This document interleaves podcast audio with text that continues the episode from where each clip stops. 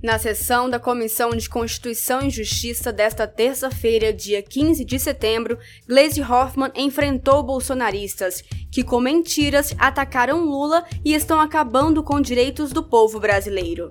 Eu não posso ouvir as barbaridades que ouvi agora do colega desta comissão sem esclarecer algumas coisas. A primeiro e o primeiro esclarecimento que eu quero fazer é dizer que o presidente Lula é inocente, sim e foi inocentado em todas as ações que foram consideradas em juízo. Primeiro o seguinte, só, só é culpado quem tem sentença penal transitada em julgado. Isso é importante dizer. Nós estamos na Comissão de Constituição e Justiça, penso que os membros conhecem minimamente de legislação, inclusive penal. Então, não tem nenhuma sentença penal transitada em julgado condenando o presidente Lula. Então, ponto um, presidente Lula é inocente.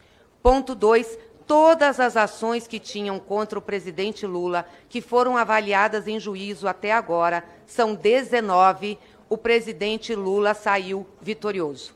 As três de Curitiba foram anuladas. Por quê? Primeiro, o juízo de Curitiba não era competente para julgá-lo. Segundo, o juiz Sérgio Moro foi um juiz que não teve isenção. O juiz Sérgio Moro julgou o presidente Lula pela ótica política, tanto que virou ministro do Jair Bolsonaro depois. E aí nós vimos pela é, operação spoofing, o vazamento das mensagens de Moro com o Ministério Público, mostrando o conluio que Moro fazia. Aliás, a forma como ele agia.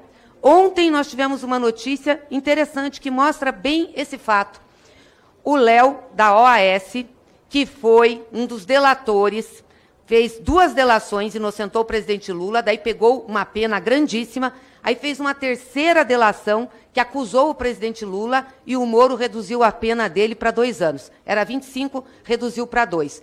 E com essa delação, sem nenhuma prova, abriu-se uma outra ação contra o presidente Lula. Essa outra ação foi trancada nessa semana. E agora o Léo Pinheiro acaba de fazer uma carta dizendo que foi obrigado a fazer uma delação incriminando Lula para reduzir sua pena. Nós tínhamos um esquema das delações com o Sérgio Moro, apoiado por esse pessoal que sempre apoiou Jair Bolsonaro. Aí depois puseram Sérgio Moro no governo, aí Sérgio Moro também não serviu para eles, tiraram do governo. Então, importante dizer, presidente Lula é inocente e não tem nenhuma ação que ele tenha perdido, as 19, as 19 que passaram por avaliação judicial seja no Supremo, seja em primeira instância, seja em segunda instância, todas foram favoráveis ao presidente Lula. Então, vamos parar com essa brincadeira. E nós não temos medo de discutir questão de corrupção. Nós somos vítimas de uma perseguição violenta sobre esse tema. Agora, quem tem que falar sobre corrupção são vocês que apoiam o Bolsonaro. Por que, que tem a rachadinha? Por que, que a Michelle recebeu o dinheiro do Queiroz? Mas ele não foi Por que que estão dividindo Não e dividiram condenado? sempre os cargos, os valores dos cargos do gabinete do Flávio? Isso vocês têm que explicar. Isso está mal explicado. Aí é aqui que vocês vêm com o dedo apontar que tem corrupção. Expliquem também o esquema das vacinas. Que vergonha o que aconteceu no Ministério da Saúde. O Ministério bolsonarista de fio a pavio. Aliás, teve um general lá comandando o Ministério da Saúde, tão diretamente por influência de Bolsonaro. Como é que vocês explicam as negociações sobre as doses de saúde que iam fazer? E agora que está vindo à tona na CPI da Covid no Senado? Isso é corrupção. Então não venham com o dedo em riste, não. Não venham com o dedo em riste, porque nós sabemos o que vocês estão fazendo. E vocês vão ter que se explicar direitinho para a população.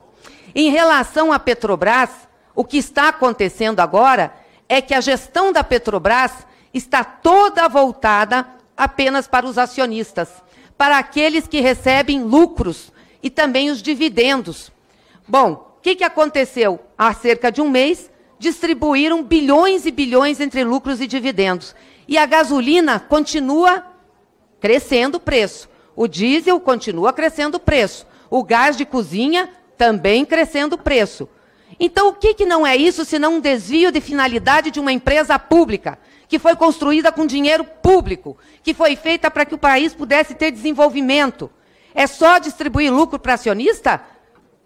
Esse general Luna que foi lá não disse que ia mudar as coisas? Mudou coisíssima nenhuma. Na nossa época, na época do presidente Lula, da presidenta Dilma, a gasolina era barata, o óleo diesel era barato, o gás de cozinha era barato. E é mentira, é mentira que teve um esquema de corrupção do PT na Petrobras. Quem teve desvio de recursos lá foram diretores da Petrobras e executivos que não eram do PT e que estavam na empresa antes do PT. É o caso do Pedro Barusco que desde o governo de Fernando Henrique estava na Petrobras. Que cobrava taxa. E é mentira. É mentira. Não era do PT, nem nunca foi do PT. E outra, o prejuízo que a Petrobras teve em 2014 foi exatamente porque fizeram uma reavaliação dos seus Estavam ativos na empresa antes do PT, porque nunca a Petrobras teve prejuízo em nenhum dos nossos governos. Agora, se você faz uma reavaliação contábil de ativo para baixo, é obviamente que você, quando vai fazer o balanço, vai dar prejuízo.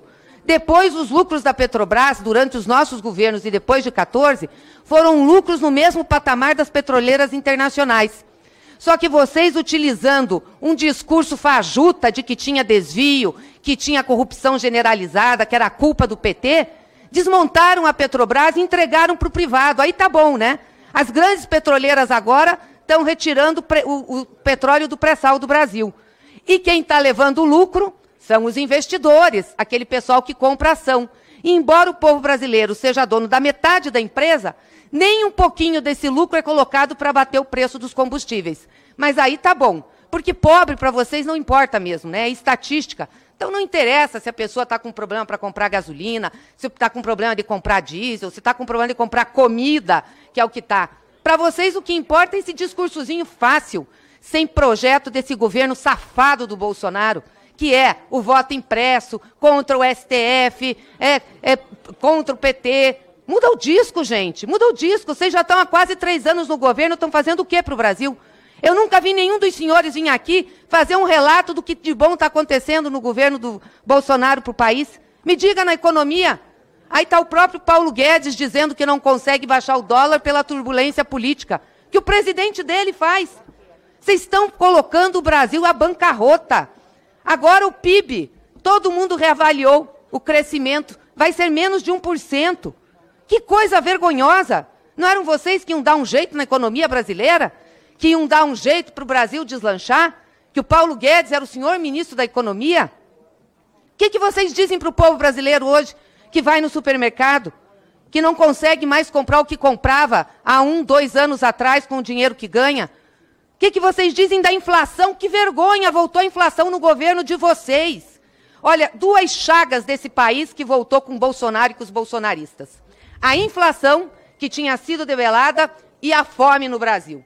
Vocês deviam ter vergonha, vergonha, entendeu? Da situação que vocês estão deixando o Brasil. Vergonha desse resultado. Aliás, vergonha de ver brasileiros em fila para pegar ossos para fazer sopa. Vocês deviam ter vergonha disso. Um país como o Brasil, que é produtor de alimentos, sujeitar a sua gente a uma situação dessas? Sujeitar a sua gente a comer menos, a passar fome, a ir pedir osso e pé de galinha? Que gente horrorosa! Não é possível que tenham deixado o Brasil nessa situação. Mas aí vocês vão ter resposta. Pode ficar tranquilos. E não somos nós que queremos Lula de volta, não. É o povo brasileiro. Faça qualquer pesquisa. Lula está na frente desse presidente inútil, desse presidente incompetente, irresponsável, genocida.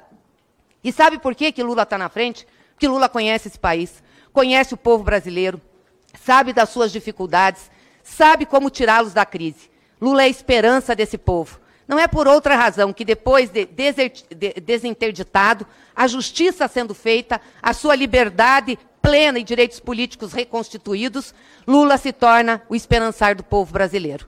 E se Deus quiser, Lula vai assumir esse país de novo e vai tirar esse povo da fome, da miséria e mostrar um novo rumo de desenvolvimento para o Brasil. Fora Bolsonaro!